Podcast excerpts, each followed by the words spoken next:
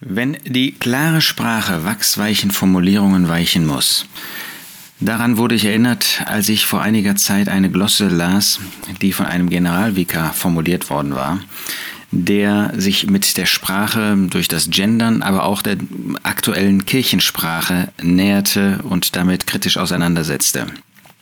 Als Grundlage für seine Glosse nahm er die Satire von Heinrich Böll, die dieser im Jahr 18, äh, 1958 äh, geschrieben hat, und zwar mit dem Namen Dr. Murkes Gesammeltes Schweigen. Darin nahm Böll den Opportunismus derer aufs Korn, die zu der damaligen Zeit wieder, äh, wieder dabei waren, schon wieder dabei waren, Positionen zu räumen, die sie eben in Form, in, im Zuge der Entnazifizierung aufgeben musste. Ich kann an dieser Stelle natürlich nicht die gesamte Kurzgeschichte von Dr. Murkes wiedergeben, das würde einfach den Rahmen sprengen. Ähm, ich nehme mal nur ähm, kurz den Inhalt oder einen Teil der Inhalte, die jetzt für uns von Bedeutung sind.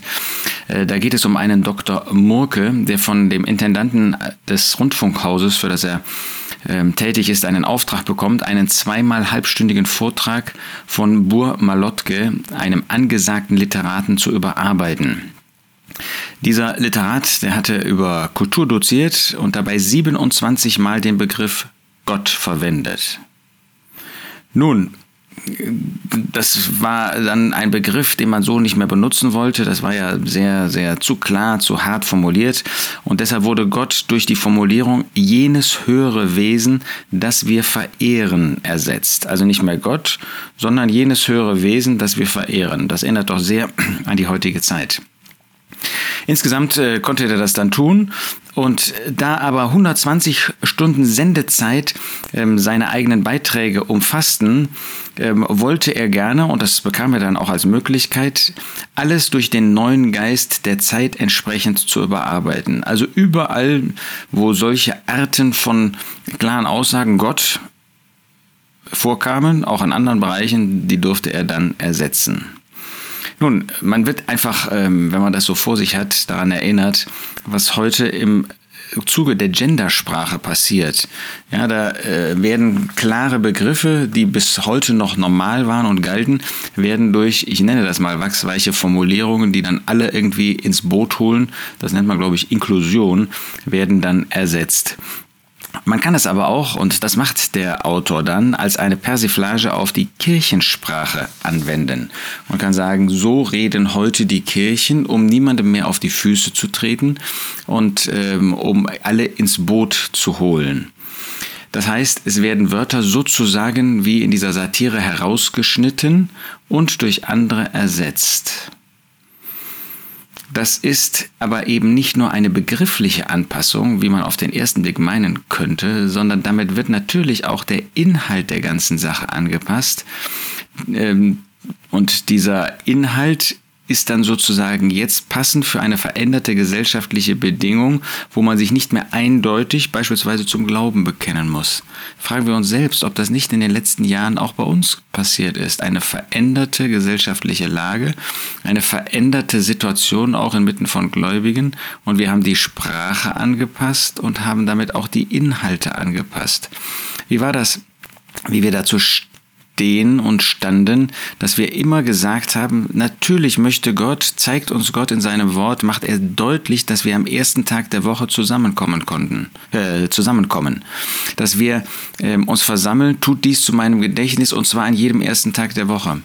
So, dann gab es eine veränderte Lage. Auf einmal passten, wurden die Begriffe angepasst und damit wurde auch der Inhalt wurde verändert. Lass uns das nicht vergessen.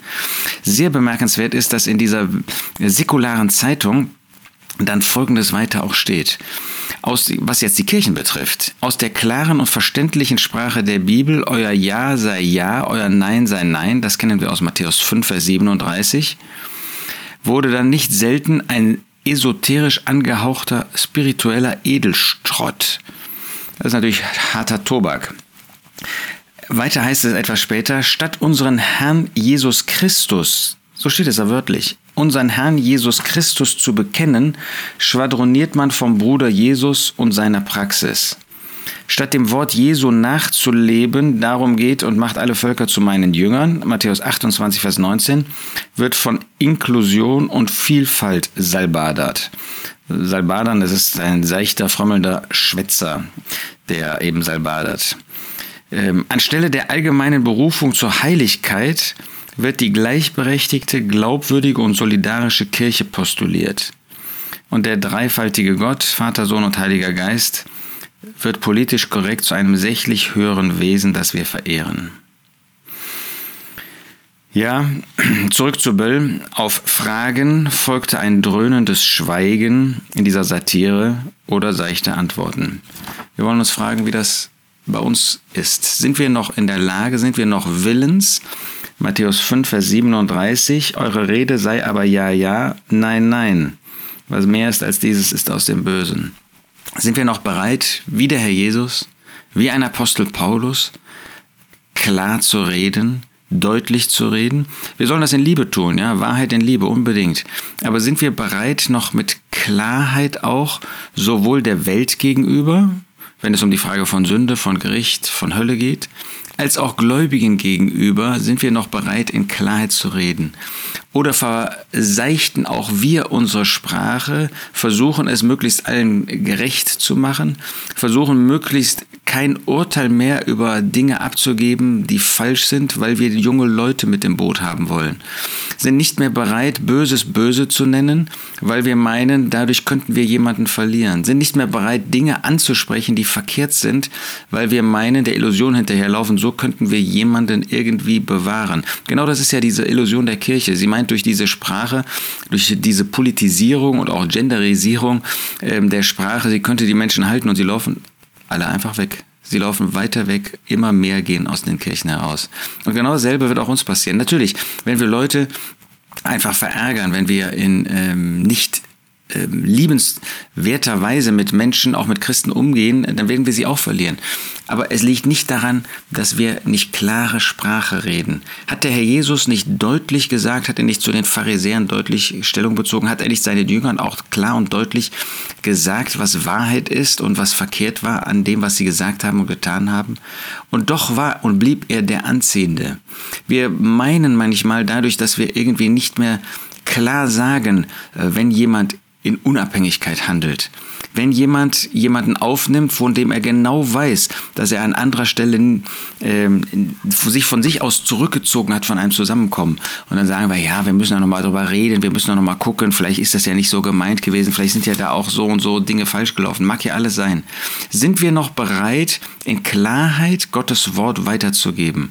Oder verseichten wir auch Sprache und, wie das in dieser ähm, Glosse dann auch formuliert wird, dadurch ist es eben nicht nur die Sprache, das ist eben der Irrtum, den wir meinen. Es ist nicht nur die Sprache, die wir verändern, sondern wir verändern durch die Sprache auch die Inhalte und passen uns durch die Inhalte einer, einem Zeitgeist an, der eben nicht Christus nachfolgt, der nicht das Wort Gottes ernst nimmt, sondern der letztlich sich selbst in den Mittelpunkt stellt und der versucht, auf eine menschliche Weise Christen zusammenzuhalten was wir nicht schaffen. Lasst uns lieber bei dem Wort Gottes bleiben. So reden wie das Wort Gottes, wie ein Martin Luther damals einfach Klartext geredet hat, wie ein Spurgeon in der Weise, in der er tätig war als Evangelist, Klartext geredet hat. Das wollen wir uns bewahren. So können wir den Herrn ehren und so werden wir auch unserem Auftrag gerecht, Prediger des Wortes Gottes, Prediger der Gerechtigkeit zu sein.